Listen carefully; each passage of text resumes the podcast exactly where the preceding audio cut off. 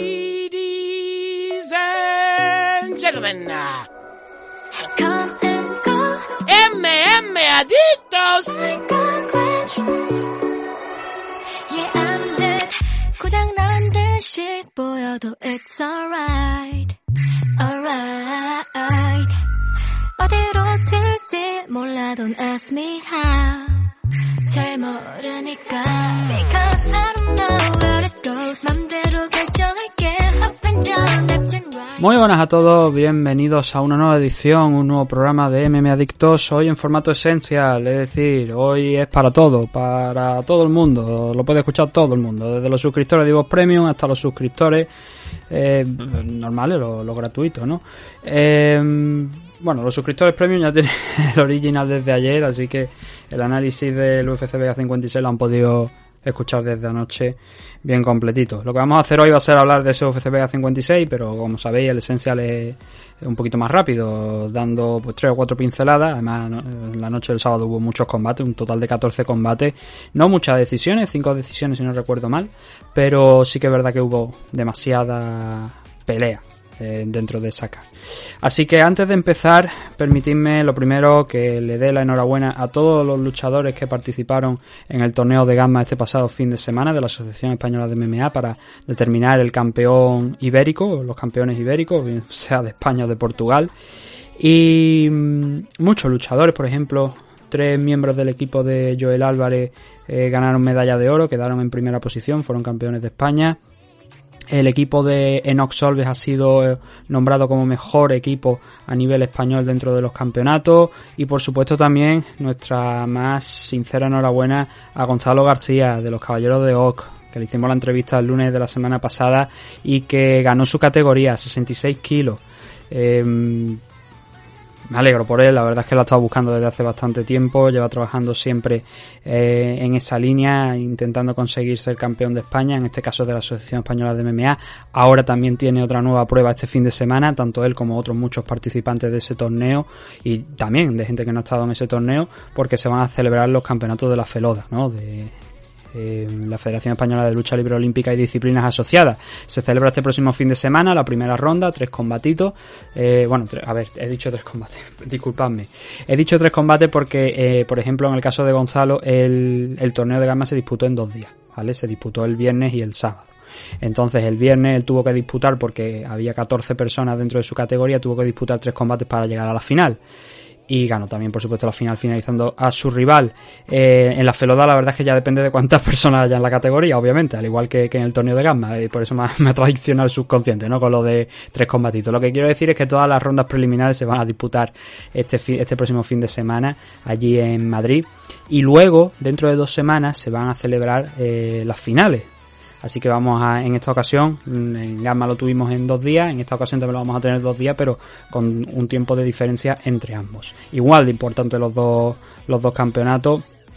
Son dos aso- asociaciones reconocidas a nivel mundial, sin ningún tipo de duda, así que vamos a ver eh, cómo van los participantes, a ver si podemos ver también esos campeonatos. Yo supongo que sí, lo que no sé si lo van a retransmitir en pay-per-view, si lo van a retransmitir en abierto, eso la verdad es que no tengo ni idea. Pero bueno, estaremos atentos al tema. Así que, como hemos dicho, enhorabuena a los ganadores y a los participantes del torneo de Gamma y bueno, vamos a ver ahora cómo sale el de Feloda este próximo fin de semana. ¿Qué más tenemos por aquí? Ah, bueno, eh, darle las gracias a nuestros patrocinadores, los Caballeros de Oc, de Oscar Panadero, y también a eh, Nacho Serapio, de, la comunidad Dragon, de dragonz.es. Ya sabéis que tiene, tenéis a vuestra disposición por 14 euros mensuales un multitud de cursos de artes marciales, deporte de contacto, incluyendo MMA y grappling. Tenéis también entrenamiento marcial, entrenamiento físico, entrenamiento con armas tradicionales de artes marciales, obviamente. Y todo como hemos dicho, por 14 euros mensuales, sin compromiso de permanencia. Podéis dar de alta un mes y eh, daros de baja el mes siguiente. Eh, así tenéis ese mes de prueba, ¿no? Ahí para ver si os gusta o no os gusta. Si necesitáis el listado de cursos, están en la, pla- en la página web, en dragonz.es. Los cursos se pueden adquirir de forma individual, así que todo ese listado está ahí puesto en la página para que tengáis unas nociones de lo que os vais a encontrar cuando entréis a, a, la comunidad, ¿no? Cuando registréis a la comunidad. Además, recibiréis en vuestra casa las revistas, recibiréis también acceso a todos los números de la revista Dragon Magazine en formato digital y otra serie de ventajas adicionales que podéis encontrar dentro de la página web. Para más información, la página la volvemos a repetir, dragonz.es y mm, para más detalles, pues bueno, también podéis seguir a Nacho Serapio en redes sociales, tiene canal en YouTube, tiene dos canales en YouTube, el Guerrero Interior y otro que es Dragon Z, hace ese programa en vídeo que hace él martes y jueves, si no recuerdo mal, dos veces por semana, que también está bastante bien, le podéis echar ese vistacito. Y bueno, ya sabéis, en definitiva, DragonZ.es, el, el Netflix del aprendizaje, de los deportes de contacto y de las artes marciales.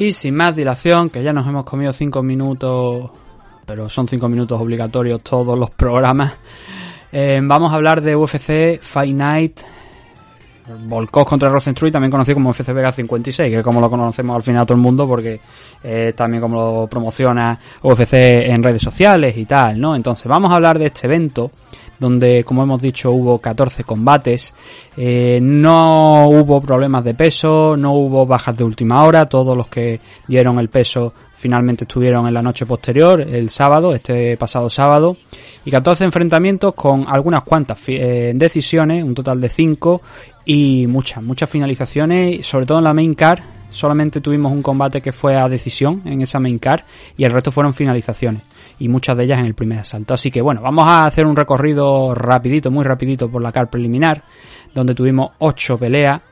Eh, abrimos con una pelea femenina, la vamos a cerrar también con una femenina, pero bueno, la primera de ellas en la división Flyway, Erin Blanfield derrotando a JJ Aldrich por sumisión por una guillotina eh, de pie. La cogió cuando JJ Aldrich eh, cayó de espaldas eh, por un golpe, un choque que tuvieron fortuito en el segundo asalto, cayó de espaldas JJ Aldrich y al intentar levantarse, Erin Blanfield estuvo más rápida, estuvo más atenta, le cogió el cuello bien y consiguió cerrar esa guillotina, apretar, utilizando la altura para no dejar salir a Aldrich. Y Aldrich tuvo un buen primer asalto, pero eh, correcto. De hecho, Creo que lo ganó, eh, según las tarjetas de los jueces también iba por delante de JJ Aldrich. Pero bueno, Erin Blanfield eh, no se quedó muy atrás en ese primer asalto y luego aprovechó ese error de JJ para ganar. 9-1 Erin Blanfield, sigue su marcha triunfante aquí dentro de UFC. Veremos si no ha habido de momento, creo, actuación, eh, actualización de los rankings. Pero la única derrota que tiene Erin Blanfield, curiosamente, es contra Tracy Cortez. Y es la que está ahora mismo en decimoquinta posición. Erin Blanfield estuvo también en esa decimoquinta, así que, oye, quién sabe, lo mismo vemos un choque nuevo entre ambas. Aquello fue en Invicta ahora sería aquí dentro de UFC. J.J. Aldrich cae a un 11-5. Y ahora nos movemos eh, a 170, división Welter, el debut de Rinat Faretdinov frente a Andreas Mihailidis, que se contó con, o sea, saldó con una victoria del ruso de Rinat por una decisión unánime, totalmente absoluta, o sea, de principio a fin, podemos decir que fue un absoluto dominio de Faretdinov en el suelo frente al griego, frente a Mihailidis, un doble 30-26 y un 30-27, y todo ello con wrestling, wrestling, wrestling y más wrestling. Solo en los momentos finales de los asaltos, Mihailidis pues conseguía escapar e intentaba realizar algo que le sirviese a lo mejor, no le sirvió prácticamente de nada, ¿no? Porque no, no pudo llegar a sacar nada, porque el control de Rinat era absoluto en cada salto, ¿no? Y al final, pues no, no llegaba, pero hombre, el hombre hay que decir que hay que reconocerle que lo intentó, ¿no? Mijailidis creo que ahora tiene tres derrotas en UFC, solamente una victoria, y ha peleado ya en tres categorías de peso. Este era su debut en 170 libras, así que pinta mal para el griego, que se queda con un 13-6, y Rinat, buena carta de presentación, había duda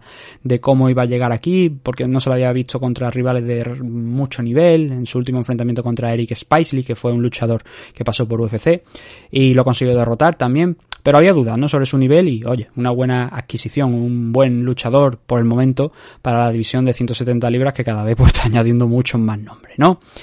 125, en esta ocasión masculina. Jeff Molina, derrotando por una decisión dividida a Zalga Zumagulov, por un 30-27, un 29-28 y un 28-29, pero fue un combate muy muy justito. La victoria del colombiano, él mismo hasta se sorprendió cuando lo vemos cuando van a anunciar el ganador, como él escucha que uno de los jueces ha dado la victoria a Zumagulov, entonces eh, se va, pero luego vuelve y se encuentra con esa victoria, ¿no? Con, esa decisión que le favorece.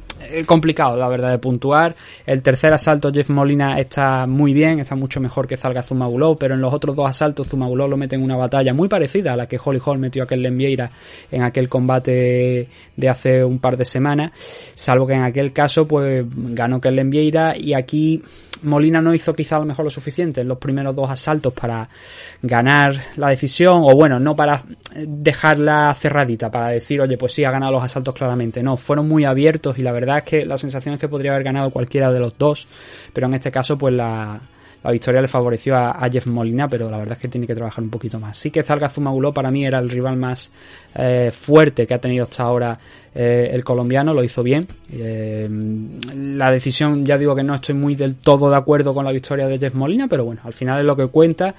Sube a un 11-2 Jeff Molina después de esta victoria frente a Zalga Zumagulov y Zumagulov, la racha aquí en UFC pues bastante negativa, ¿no? Una victoria, cuatro derrotas y es un luchador que ha derrotado a gente que está aquí, por ejemplo, en UFC, como Ulan Bekov, como Bagautinov, que también creo que, si no recuerdo mal, que pasó en su momento. Tyson Nan también ha estado aquí. Esas fueron sus tres últimas victorias, eh, siendo campeón de Fan Global antes de saltar aquí a UFC, pero parece que mm, las decisiones que ha tenido, que son tres contando esta Jen Molina, han sido alguna que otra bastante cerrada y no acaba de tener suerte con las decisiones, por eso pues suma este 1-4. Eh, puede que sea lo último que hemos visto de Zumagulov aquí dentro de, de UFC. Más cositas. Eh, Tony Gravely, espectacular, noqueando a Johnny Muñoz Jr. con un uppercut cuando, en tan solo un minuto del primer asalto, cuando Johnny Muñoz Jr. intentaba eh, inclinarse hacia, su lado izquierdo, bajar la cabeza para esquivar los golpes de Tony Gravely. Gravely muy acertadamente sacó un uppercut bastante corto, pero demoledor. Tuvo que dar en el punto justo para acabar de, noquear a, Johnny Muñoz porque lo dejó completamente seco. Eso nos dice la, potencia, la pegada que puede tener Tony Gravely.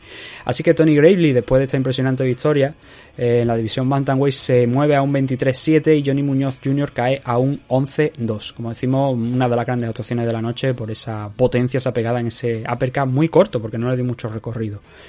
Benoit Saint-Denis contra Niklas Stolze. Aquí un combate de europeos que venían con derrotas. En el caso de Nicolas Stolze, una racha ya de dos derrotas consecutivas que tenía. En el caso de BSD, solamente tenía una, ¿no? Contra Liceu que un rival de mucho nivel. Y al final el resultado fue victoria para Benoit Saint-Denis, para el francés, por sumisión, por Rear Naked Choke en el segundo asalto. Dominó o bueno, dominó, sí, sí, se puede decir que dominó bien el primer asalto, estuvo a punto incluso de conseguir la victoria por el mismo método en los últimos segundos, lo que salvó a Stolze fue la campana, ni más ni menos, sonó la campana y ya no hubo tiempo para más, pero en el segundo asalto eh, volvió a replicar la, la estrategia, Stolze casi le sorprende en un momento dado con una eh, guillotina en standing, pero nada, lejos de la realidad, ¿no? Cayeron al suelo y ahí Benoit Saint-Denis pues volvió a progresar hasta que llegó a ese mataleón, cerró el body triangle y sometió al kickboxer a ver, es el fuerte de teóricamente de, de Niklas Stolze, el kickboxing, pero también tenía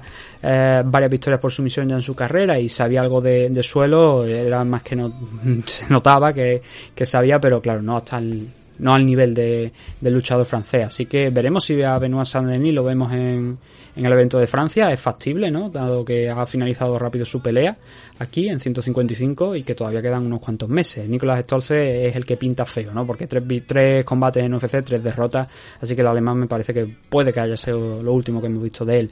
Damon Jackson, viejo conocido de la afición española, ¿no? Por aquel caos que recibió por parte de Ilia Topuria enfrentándose a, Dan Argueta, que debutaba aquí en UFC, campeón de la LFA, de la división Bantamweight, luchador que participó en el Ultimate Fighter 29, perdió en primera ronda contra el que luego fue el ganador de la categoría, pero aquí estaba haciendo su debut en UFC, en short notice, en 145 libras, que no es la suya, no es su categoría, y bueno, fue una derrota, fue una victoria aplastante de Damon Jackson frente a Dan Argueta por un doble 30-27 y un 29-28. Yo quizá me inclinaría más por el 29-28. En los dos primeros asaltos Damon Jackson estuvo imperial en el suelo, controlando a la perfección a Dan Argueta, un combate bastante parecido al de al de Rinat Faredinov frente a Mijailidis, un combate bastante parecido, salvo que en el tercero Daniel Argueta, sabiendo que tenía que dar el todo por el todo, se fue a intercambiar contra Damon Jackson y digamos que le apretó bastante y que hubo momentos donde Jackson no parecía estar eh, en posiciones muy cómodas con respecto al resto del combate y de ahí ese 29-28 que hemos visto que yo creo que sería algo justo, ¿no? Lo que pasa es que a mitad del asalto apagó ese fuego Jackson, consiguió derribar a Argueta y luego ya controlarlo por el tiempo restante para asegurarse la decisión, asegurarse esa victoria. Muy buena victoria para Demon Jackson, que aquí en UFC solamente ha perdido contra Ilia Topuria. Eh, fue por caos, fue duro, obviamente, pero los otros cuatro combates que ha tenido los ha ganado. Mm, rivales que no son muy importantes, pero hay que, hay que ganar esas peleas también, obviamente. Sube a un 21-4, Daniel Argueta cae a un 8-1, supongo que le darán más peleas, ¿no? Argueta, pero claro, aquí es que era short notice, el tipo de preparación mínimo 15 días, si acaso, o incluso algo menos y no ha podido demostrar lo que vale, pero bueno, le puso ganas, intentó salir de, ese trabajo en el suelo de Damon Jackson que se le colocó a la espalda en múltiples ocasiones y, e hizo lo que pudo. No fue mala actuación de, Dan Argueta, pero claro, dadas las circunstancias, con un training camp completo y en su categoría de peso a lo mejor cambia la situación. Joe Solecki eh, venciendo a Alex da Silva por una decisión mayoritaria, en este caso, un 29-27, un 28-27 y luego un 28-28. Aquí la historia de, esta, de este enfrentamiento eh, es que Da Silva fue advertido en múltiples ocasiones en el segundo asalto de que estaba agarrando la jaula con los pies. Y esto, claro, provocaba que Soleki, que estaba a su espalda, no pudiese moverlo hacia el interior de la jaula para intentar someterle. Sí que tuvo varios intentos Soleki en ese segundo asalto de Rear Naked Choke, de, de, someterle. Pero claro, como fue tan aplastante el control y el dominio de Soleki en ese segundo asalto, los jueces, varios de ellos, dos de ellos en concreto, le dieron un... Bueno, no, falso. Uno de ellos le dio un 10-8, pero el árbitro le quitó un punto a Leda Silva. De ahí uno de los 17 que vemos en esta decisión y los otros 18 que vemos en el segundo asalto de los otros dos jueces. Saldamato, por ejemplo, dijo que Soleki ganó, pero ganó, dice él que ganó los dos últimos asaltos. los otros dos jueces, tanto Adelaide Berg como Derek Cleary, dicen que Da Silva ganó el primero y el tercero. La diferencia está en ese punto, ¿no? De más que Derek Cleary eh, le concede a Solecki para darle el, el combate, ¿no? al final en la decisión. Eh, el primer asalto muy bueno de Alex da Silva, lo noqueó de hecho a Solecki, lo mandó al suelo y hizo prácticamente con él lo que quiso en ese asalto, pero no fue suficiente para un 19 porque después, o sea, para un 18 porque después Solecki, después de ese knockdown, eh, digamos que controló bastante, aguantó a, Da Silva eh, encima de él sin dejarle muchas opciones de golpear, anulándolo más que buscando a lo mejor el intentar una ofensiva, ¿no? Entonces, el Soleki pues ahí estuvo bastante bien. Y en el tercer, pero no, desde luego Da Silva ganó ese primer asalto de calle por ese knockdown. Y en el tercero fue un asalto bastante más igualado, pero eh, cierto trabajo de Da Silva nuevamente en la corta distancia en el suelo. También me dio a mí la sensación de que Da Silva ganó ese tercer asalto, ¿no? Y creo que debería haber eh, ganado la pelea en situaciones normales, pero fue un segundo asalto muy bueno de Joe Solecki, entonces lo normal es que Solecki hubiese empatado o hubiese perdido, pero ganar solamente mediante estos problemas que, bueno, estos problemas, estas faltas que cometió eh, Da Silva en el segundo asalto que le lastraron y le lastraron mucho en la decisión final. ¿Qué más? El último de la, de la car preliminar fue el que tuvo a Carolina Kovalkiewicz ganando por primera vez en, desde 2018 frente a Felix Herry, precisamente la última luchadora a la que derrotó, ¿no? Eh, y aquí hay dos noticias. Lo primero, la victoria de Carolina Kovalkiewicz, por fin, consigue una victoria después de cinco enfrentamientos contra rivales muy duras, eso también hay que reconocérselo. Pero también está la otra parte de, de la noticia, que es el retiro de Felix Herry, una de las luchadoras pues que se puede decir que fueron casi pionera o pionera dentro de las MMA allí en Estados Unidos, cuando las MMA femeninas empezaban a coger velocidad y empezaban a hacerse eventos y empezaba a darse importancia a, las divisiones en determinadas compañías, pues ahí estaba ya Felix Herry con un combate, por ejemplo, sin más lejos contra Carla Esparza, que también fue campeona aquí en, en UFC, ¿no? Así que eh, se va una luchadora que tampoco es que haya hecho demasiado en el mundo de las MMA o que haya brillado con mucha fuerza, pero sí que ha estado ahí en los momentos importantes, ¿no? Y se va con un 14-10 después de esta derrota contra Carolina Kowalkiewicz. No ha conseguido ganarle ninguno de los dos enfrentamientos que ha tenido. En esta ocasión, la polaca fue capaz de someterla en el segundo asalto. Completó un buen primer round Carolina Kowalkiewicz, algo cerradito, pero cuando mejor estaba Felix Henry, se encontró con ese eh, derribo, ese takedown de Carolina Kowalkiewicz para progresar al Mataleón eh, y acabar sometiendo. Bueno, realmente el derribo fue de Felix Henry, pero Carolina lo reconvirtió pasando a la espalda y sumando esa victoria por Real Naked Choke.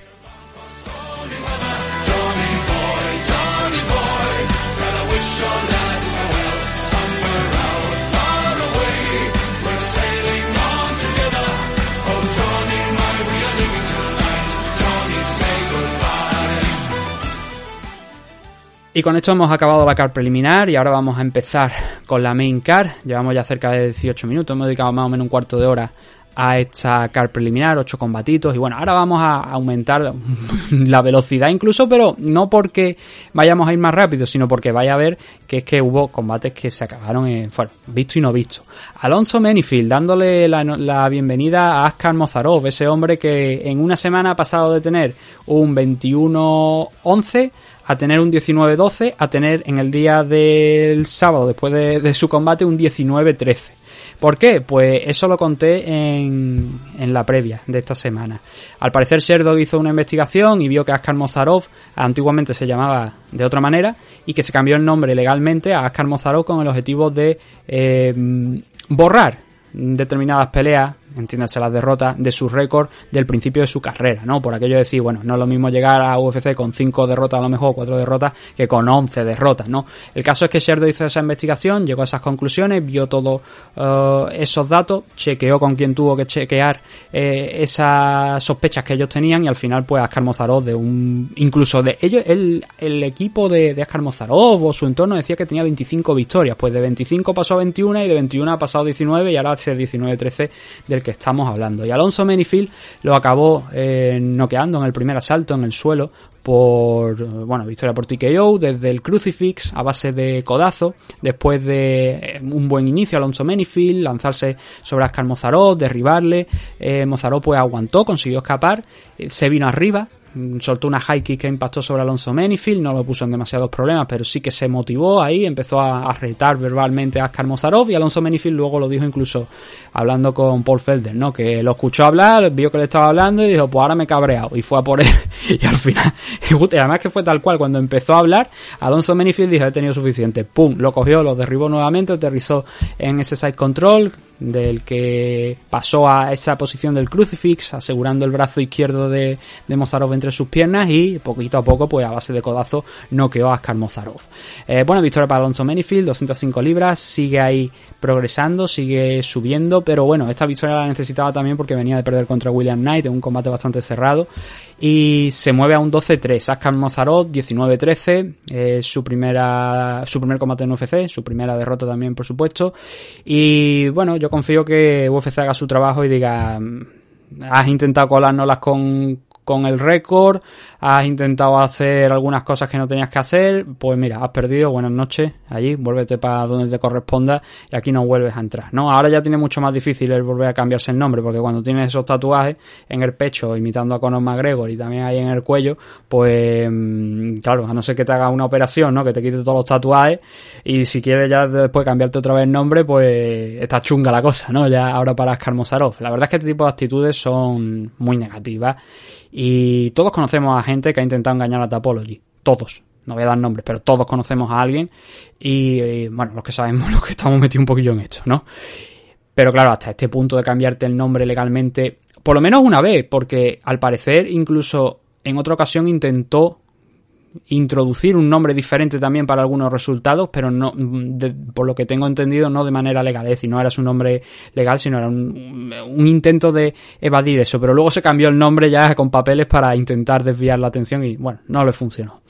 Ode Osborne contra Zarruka Dashev, eh, 125 libras, división Flyway. Ode Osborne está brillando aquí en 125, viene arrastrando esa pegada, esa potencia de cargo que tenía la división Bantamweight, pero que está siendo mucho más peligrosa aquí en 125. Noqueó a Zarruka Dashev en un minuto. Fue la victoria, no, sí, creo que fue la victoria más rápida de este destacar. De hecho, venció por 7 segundos a la de Tony Gravely. Y Ode Osborne, pues aprovechó esa diferencia de alcance de 20 centímetros que tenía en su favor para cuando Zarruga Dashe se extralimitaba, castigarle, ¿no? Y, en esa. Así fue el caos, ¿no? Zarruga Dashe se extralimitó, se quedó clavado en. justo enfrente de Ode Osborne después de lanzar una serie de golpes. Y Ode Osborne hizo valer ese alcance echándose un poquito hacia atrás, salcándose la contra con la derecha, un hook con la derecha, noqueándolo, mandándolo al suelo y finalizándolo con unos cuantos golpes más. Eh, dijo de Osborne que Zarruga Daseo había sido campeón en Glory. Yo no he podido. yo no tengo nada eh, ningún dato al respecto de que haya sido campeón en Glory. Sí que había estado leyendo que había sido campeón en kickboxing, pero había peleado en Glory, pero creo que no ha sido campeón en, la compañía, ¿no? Aún así, Zarruga Dashev eh, ha perdido todos los combates que ha tenido aquí dentro de, de UFC, a excepción de uno, que fue el último contra Ryan Benoit. Son cuatro combates los que ha tenido, ha perdido tres y está con un 4-4 de récord. Y bueno, la verdad es que mm, eh, claro, no era el mejor combate, la verdad. No era el mejor combate porque es un luchador chiquitillo, con poco alcance. Y Ode Osborne, insisto, le sacaba cerca de 20 centímetros en el reach. Y eso es complicado. el que sepa un poquito de, de esto sabe que con 20 centímetros no tiene por qué significar nada, ¿no? Porque hay muchos luchadores que son capaces de, capaces de encontrar esa distancia, dar un pasito adelante, meterse delante de tu cara y, trabajar como si tuvieran pues una mínima diferencia, ¿no? Pero eh, en este caso, pues Osborne lo hizo valer, ¿no? A nivel de la élite ya esos fallos se cometen menos, ¿no? Y, Ode hizo valer esa estrategia. 11-4 para él, aquí en, la división Flyway, venía de la Bantamweight y está peleando y ganando, que es lo que cuenta. Veremos si entra en el ranking, difícil hoy por hoy, ¿no? Pero es un nombre a tener cuenta eh, aquí en 125 libras. Y también en 125, pero en este caso femenina, el debut de Karim Silva sometiendo a Poliana Botello en solamente, bueno, cerca del límite del primer asalto, en 4.55, 4 minutos 55 segundos paró el, cronómetro Karim Silva. Eh, un combate que hasta, digamos, el cuarto minuto del asalto, la verdad es que no estaba pasando demasiado. Sí que Karim Silva se veía que era ágil, estaba debutando aquí en UFC, que se movía bien, que tenía buenas ideas, que evitaba los golpes de Poliana, pero en torno a ese último minuto, cuando estábamos alcanzando ese último minuto, Karim decidió atacar, se echó encima de ella, fue a por ella, fue a por Poliana, le conectó una derecha, una volea con la derecha que impactó sobre el rostro de Poliana eso lo aprovechó ella para. Entendemos también que Poliana estaba aturdida, o dio la sensación de que estaba aturdida por el golpe, pero en el momento en el que conectó esa derecha se le hinchó encima. Dio ese pasito extra para aprovecharlo y, conseguir derribarla, controlarla en el suelo. Cuando Poliana se recuperó mínimamente, intentó meter ahí la cabecita con ya Karim Silva en el lateral, pero Karim aprovechó ese momento para meter el brazo derecho por debajo de la axila del brazo izquierdo de Poliana, asegurar con su izquierdo el Dark Choke y cuando Poliana intentó em, salir un poquito de la presión del movimiento eh, rotando hacia su lado derecho, lo que pasó es que Karim Silva le agarró la pierna izquierda y la sostuvo, la aguantó ahí para ejercer más presión y que no se le fuera y que no saliera de la sumisión. Así que fue una victoria muy buena para Karim Silva. Los de nunca son fáciles y aquí Karim Silva lo hizo bastante bien. Eh, nuevo nombre para las 125 libras femeninas, para la división Flyway, que vamos a ver hasta dónde puede llegar. Venía del Contender Series, eh, también había sometido ahí a su rival, tenía muchas finalizaciones en el primer asalto y muchas de ellas por sumisión, así que esta victoria no es que nos sorprenda.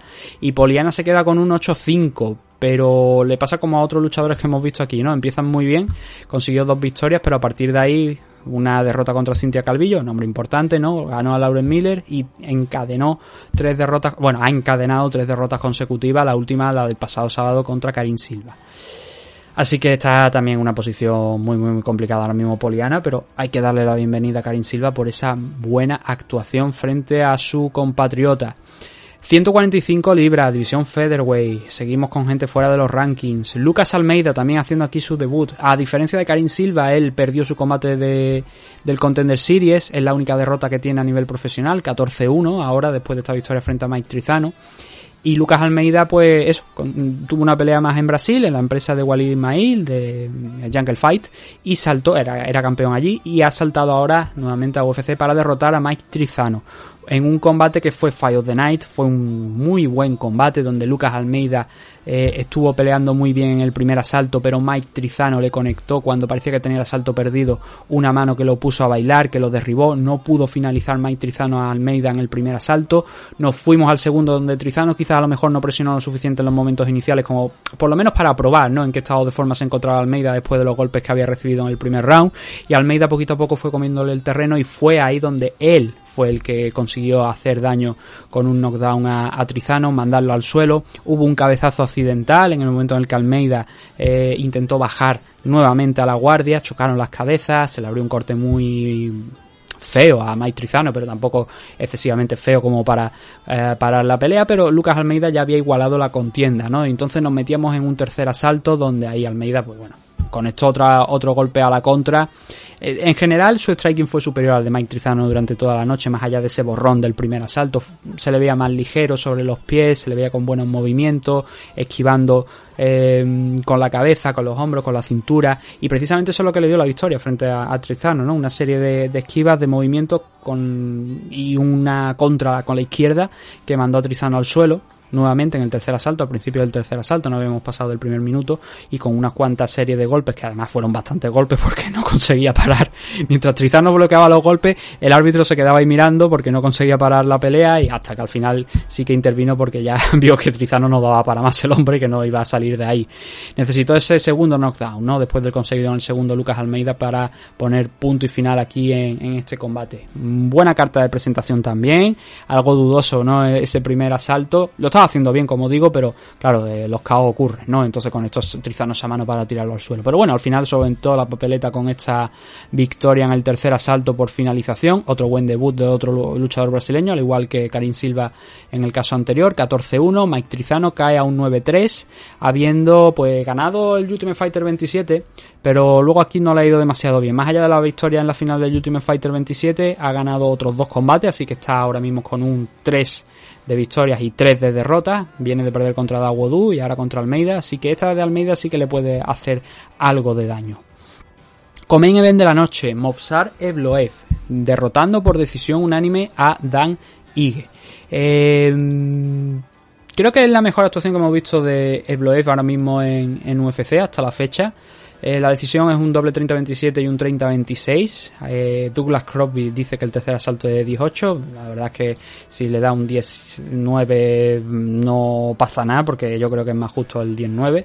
Pero sí que fue un dominio casi por completo de Bloef. Es que no, se puede decir tampoco que hizo lo que quiso con Dan Ige, pero sí que lo controló en todas las distancias y estuvo ahí picándole hasta en el striking, ¿no? Donde hemos visto a un Dan Ige, en el suelo también hemos visto a Dan Ige fuerte, las cosas como son, pero en el striking es quizá donde tenía ese extra que a lo mejor le faltaba a Bloev, ¿no? Porque Ige tiene una buena pegada, tiene capacidad de caos, y sin embargo no fue capaz de encontrar el rostro de Bloev. El Bloev se lo puso bastante difícil, midiendo la distancia, con un juego de pie, un footwork muy bueno, protegiéndose cuando veía que Dan Ige iba a ir a por él, sí que a lo largo del combate Ige conectó alguna serie de golpes, pero que no pusieron en peligro realmente la victoria de, de Bloev.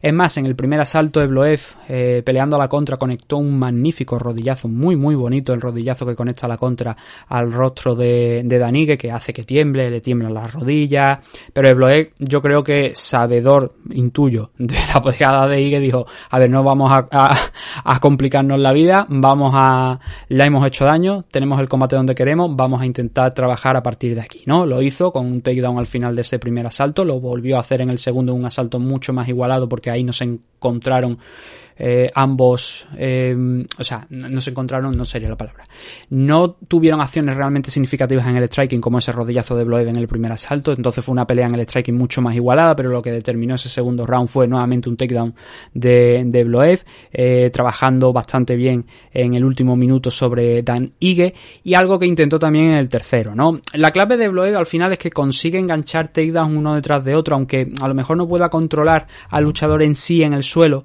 también depende de la situación, porque Dani, como digo, tiene un, suelo bastante bueno, bastante decente, la verdad, las cosas como son. Yo creo que es un, buen luchador en el suelo. Y a lo mejor a veces no busca tanto esa estrategia, ¿no? Pero, y en este caso creo que es correcto no buscar esa estrategia contra el Bloev, ¿no? Contra el ruso. Pero eh, me gustó mucho eso, ¿no? Como el Bloev, bueno, pues elegía el momento adecuado para intentar esos takedowns, para asegurar los asaltos. Y no hay nada de malo en pelear para ganar una decisión. Es que hay gente que parece que solamente entiende las MMA desde el punto de vista de eh, las finalizaciones. Hay que finalizar la pelea, hay que ganar por KO, por sumisión, o si no, no eres nadie, no vales un duro. Y no, creo que es incorrecto ese punto de vista. Eh, al final una victoria es una victoria, se produzca por decisión, se produzca por, por finalización. Sí que es verdad que las finalizaciones pues muchas veces te permiten ascender mucho más rápido dentro de los rankings, pero eso no significa que Bloev sea más luchador porque no finaliza, que es que yo le he llegado a leer incluso opiniones en esa línea. Y digo yo, madre de Dios, las cosas que hay que leer, ¿no? Porque entonces, si nos ponemos así, pues entonces, ¿qué opinamos de George St. Pierre, ¿no? que, que, era Mister Decisión. Pero bueno, luchadores que controlan, que saben lo que están haciendo, que no se exponen en peligro. Yo ese trabajo lo valoro mucho y por eso creo que esta actuación de Bloev fue la mejor que ha tenido aquí dentro de UFC, porque claro, los rivales van subiendo de categoría, van subiendo de nivel, ¿no? Y Dan Ige estaba en décima posición, el estaba en la decimotercera. Supongo que después de la última actualización de los rankings, que todavía no ha salido, habrá un cambio, ¿no? Pasará el Bloev a estar dentro del top 10. Y, y creo que hay que valorarlo se puede ser eh, un acérrimo fan de Ilia Topuria sin ningún tipo de problema y se puede valorar también el trabajo de Bloev como bueno, porque es que hay gente que, claro, debido a las palabras de Topuria contra Bloev, de es que no has intentado finalizar la pelea, digo yo, mm, a ver, eh, ha controlado, ha, hecho prácticamente, no un clean al 100%, pero sí que le ha pegado un buen repaso a, a Danigue. Y a Ige le respeta mucha gente, porque ha tenido combates contra gente muy buena dentro de la categoría. la peor actuación que quizás se le haya visto contra esa gente, yo diría que ha sido la de Chan Sun Jong, pero contra Joe Hemen no tuvo un papel bastante digno. Y esto ya es el top 10. Y, Dan Iga ha formado parte del top 10 durante bastante tiempo. Y eso hay que reconocérselo. Tampoco una barbaridad de años, no, ni mucho menos. Pero hay que, hay que reconocerlo y hay que darle su peso a, a Movsar Bloev. Palabras aparte, ¿no? Eh, que yo entiendo que Ilya lo dice pues porque intenta perseguir esta oportunidad ahora contra Bloev. Porque parece que lo de Barbosa y lo de Yusuf, mm, por diversos motivos, pues no está a lo mejor mm, prácticamente ni siquiera firmado, ¿no? Entonces eh, necesita rivales. Y claro, picar a Ebloev es normal, eh, es que es lógico.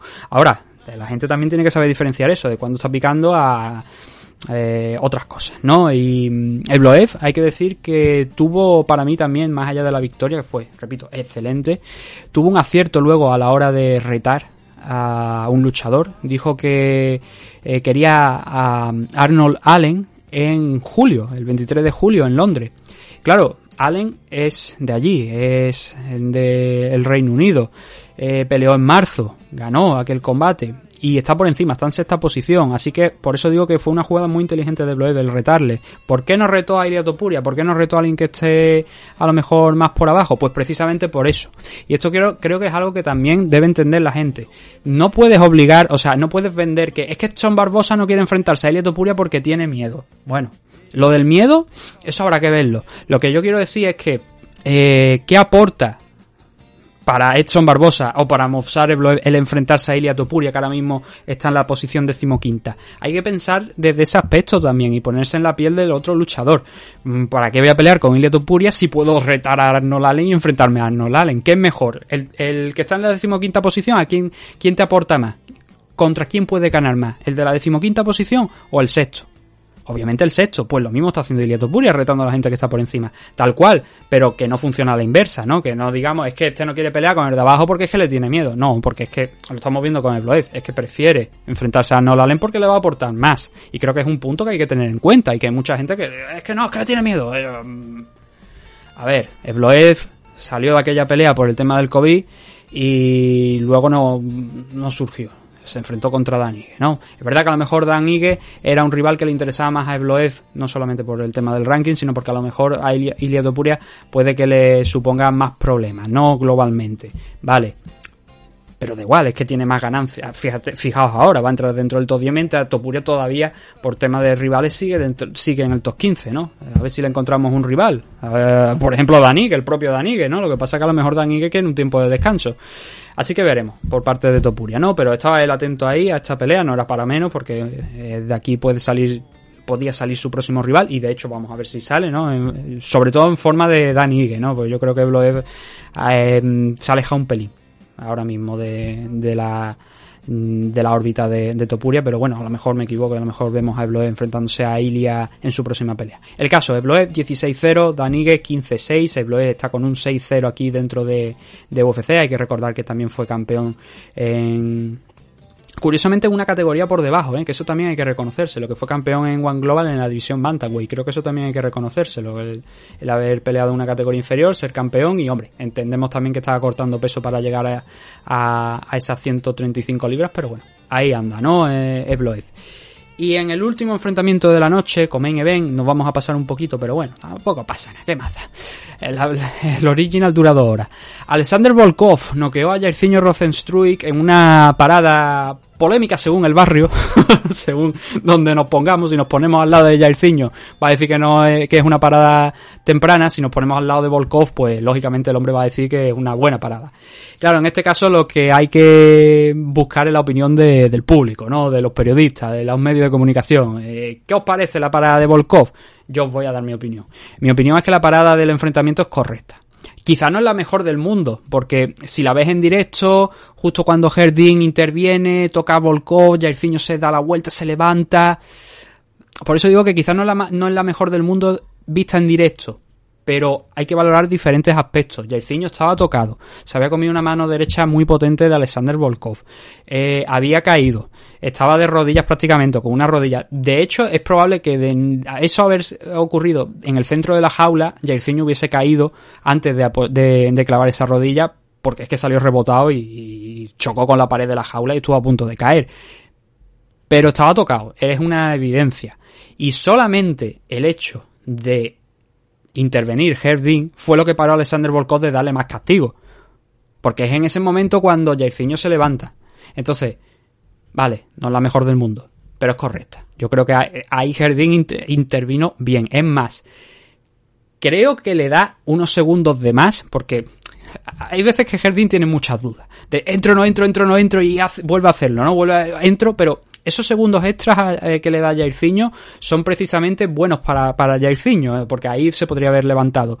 Pero claro, Volkov le sigue pegando y ahí es donde se acaba la pelea, porque es que le sigue pegando y ya obliga a Jardín a, intervenir. Que estos son heavyweight, que no son flyweight, que dice tú, a lo mejor con flyweight pues podemos concederle unos cuantos segundos más porque la pegada de un flyweight no la pegada de un heavyweight, eso lo sabemos todo, ¿no? Pero claro, eh, se corre el riesgo, ¿no? Es curioso porque Jairzinho Rosenstruik eh, hace unos años cuando se enfrentó contra Alistair Overing, en aquel caso, en aquella ocasión, él metió un golpe que mandó al suelo a Alistair Overing e inmediatamente el árbitro de aquella pelea paró el enfrentamiento, mientras Jairzinho Rosenstruik se dio la vuelta, vio caer a, a este a, a y lo que hizo fue darse la vuelta.